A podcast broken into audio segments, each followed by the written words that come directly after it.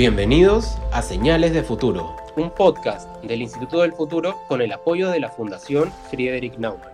Yo soy Gabriel del Castillo y soy su anfitrión. El día de hoy me acompaña Carlos Anderson, presidente del Instituto del Futuro, con quien vamos a conversar sobre el futuro económico eh, después de la pandemia. Eh, bienvenido, Carlos. ¿Qué tal, Gabriel? Me encanta lo de el futuro económico después de la pandemia, porque eso supone que tenemos una idea clara de cuándo terminará la pandemia, y la verdad es que no. Si algo caracteriza el momento actual es la incertidumbre, la tremenda incertidumbre. Por eso, eh, los recientes, por ejemplo, informes de organizaciones como el Banco Mundial, el Fondo Monetario Internacional, la OCDE, que es la Organización para la Cooperación y Desarrollo Económico, que empiezan a vislumbrar, lanzar proyecciones este, de todo tipo, ¿verdad? Y que, por ejemplo, de manera casi unánime, entre otras cosas, dicen que una de las economías más afectadas va a ser el Perú. Sinceramente, dada la extrema incertidumbre que existe, yo le doy poca importancia a esas predicciones. No porque no crea que la cosa va a ser tremendamente difícil, sino que simplemente no sabemos cuán hondo es ese fondo, o dónde está el fondo, digamos, y tampoco sabemos cuándo es que saldremos de la crisis actual, porque no tenemos idea, hay que decirlo así claramente, de cuándo tendremos una cura efectiva o cuándo tendremos una, una vacuna que elimine el problema así de raíz. Bueno, como tú dices, eh, realmente lo único de lo que estamos seguros en el tema económico es que va a ser difícil. Hay mucha incertidumbre. Eh, tú lo has comparado con una economía en guerra. Efectivamente, para todo efecto práctico, estamos, se nos acaba de declarar una guerra, la guerra nos encontró un poco desarmados, ¿verdad? Y nuestra primera obligación es armarnos en una guerra, por supuesto, convencional. Es una guerra muy especial porque tenemos un enemigo que es invisible y es un enemigo además también que tiene la capacidad de reproducirse infinitamente eh, sin que uno sospeche que ese es el enemigo.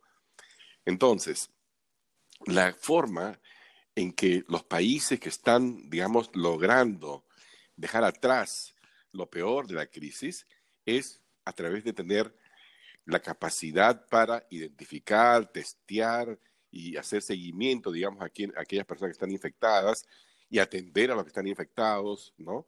En un sistema de salud que tenga los recursos necesarios para enfrentar la emergencia. Y ese es nuestro gran reto, porque nosotros tenemos definitivamente uno de los sectores económicos de, salud, mejor dicho, un sector de salud que es realmente paupérrimo, ¿no? En estado paupérrimo, en comparación con toda América Latina.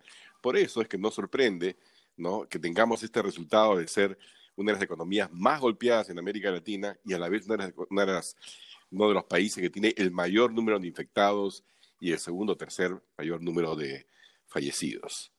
Bueno, Carlos, Tú estás desde hace unos meses, ya eh, unas cuantas semanas, advirtiendo de la posibilidad de que ese tema económico llegue al punto incluso de una depresión. Pero muchos economistas del, digamos, establishment están hablando de una recesión y una rápida recuperación.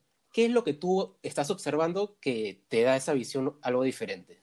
Sí, no es un tema de ser pesimista. Lo que pasa es que esta vez el mundo, y en particular el Perú, está enfrentando un choque de una naturaleza como la que nunca había experimentado en toda su historia. Un choque externo muy grave y un choque interno igualmente de grave. El choque externo viene dado porque eh, ninguna de las economías que usualmente tienen el papel de locomotoras, ¿no? la China, la Comunidad Europea, los Estados Unidos, ¿sí?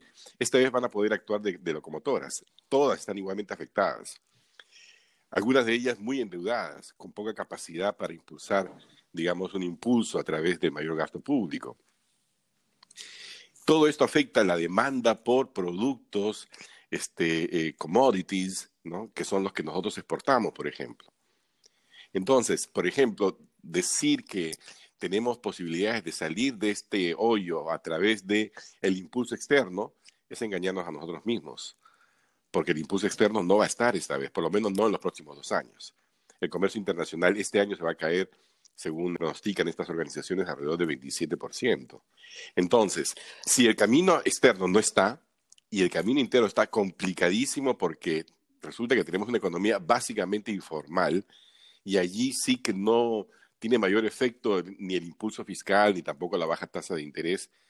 Entonces, el, cuadro es mucho más complicado de lo que quisiéramos que fuera. Regresemos al concepto de economía en guerra eh, que tú has mencionado, incluso has publicado un artículo con el mismo título. Por ejemplo, en el caso de otras economías, después de una situación similar, las economías europeas después de la Segunda Guerra Mundial se pudieron recuperar. Vietnam, después de la guerra con Estados Unidos, se recuperó, pero para esto requirieron de cierta ayuda especial, ¿no? Cierta intervención. Claro, yo, yo he utilizado un símil, ¿no? Este, efectivamente, eh, en el caso, por ejemplo, de la reconstrucción europea después de la Segunda Guerra Mundial, lo que hubo fue un, llamado Plan Marshall, es decir, una transferencia masiva de recursos desde los Estados Unidos hacia Europa para justamente este, financiar el, este, el desarrollo de estas economías que estaban pulverizadas por la guerra. Y yo lo he utilizado para hacer algo, digamos, distinto, pero similar aquí en el Perú. Es decir, tenemos un sector salud que está hecho polvo, ¿no? Pues entonces hagamos un esfuerzo por redirigir los recursos que tengamos hacia el sector salud, de manera que de la noche a la mañana, porque así tiene que ser, casi de la noche a la mañana tengamos un sector, una, una industria, digamos, de salud o un servicio de salud a los ciudadanos que esté de acuerdo con nuestro tamaño específico como país. Digamos que rebalanceamos este presupuesto nacional. ¿Hacia dónde?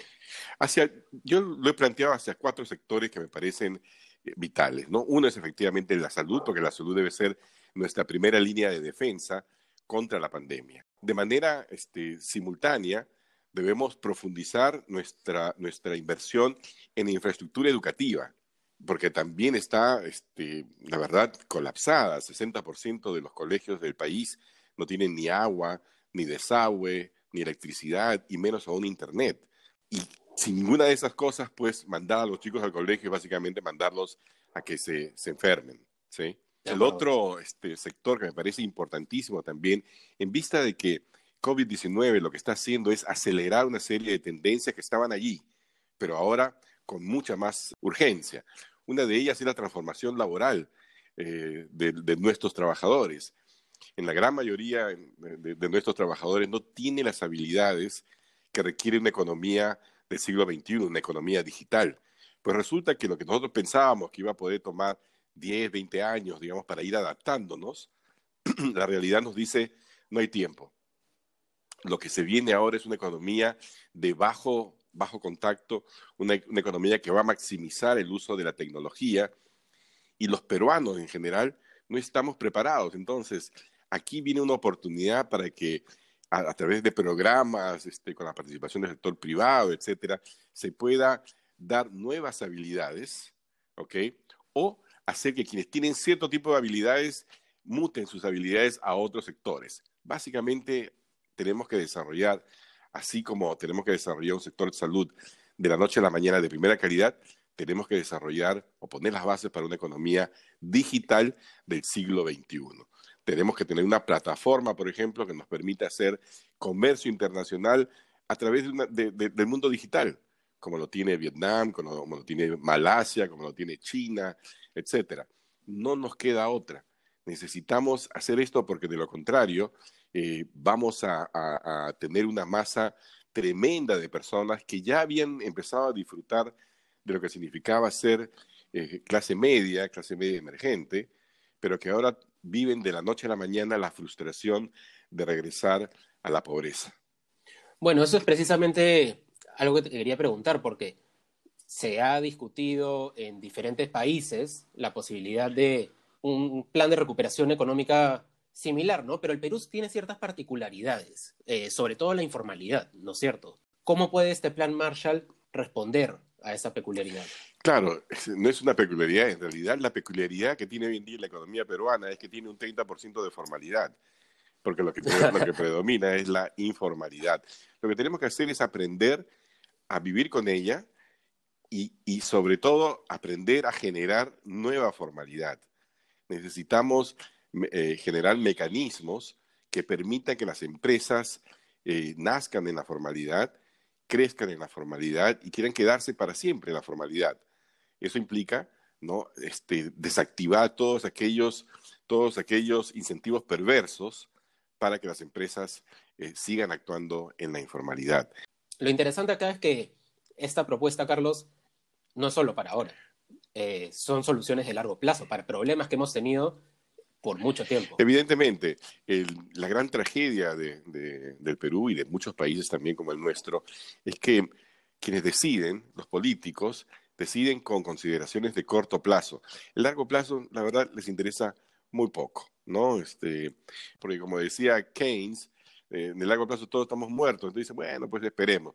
El hecho es que ahora ni siquiera en el largo plazo vamos a estar muertos, en el corto plazo no vamos a morir si no hacemos cosas radicalmente diferentes de las que hemos venido haciendo. Necesitamos una economía de mercado, un capitalismo mucho más humano, mucho más centrado en dar bienestar, ¿no? que simplemente agudizar las diferencias entre quienes tienen mucho y quienes no tienen nada.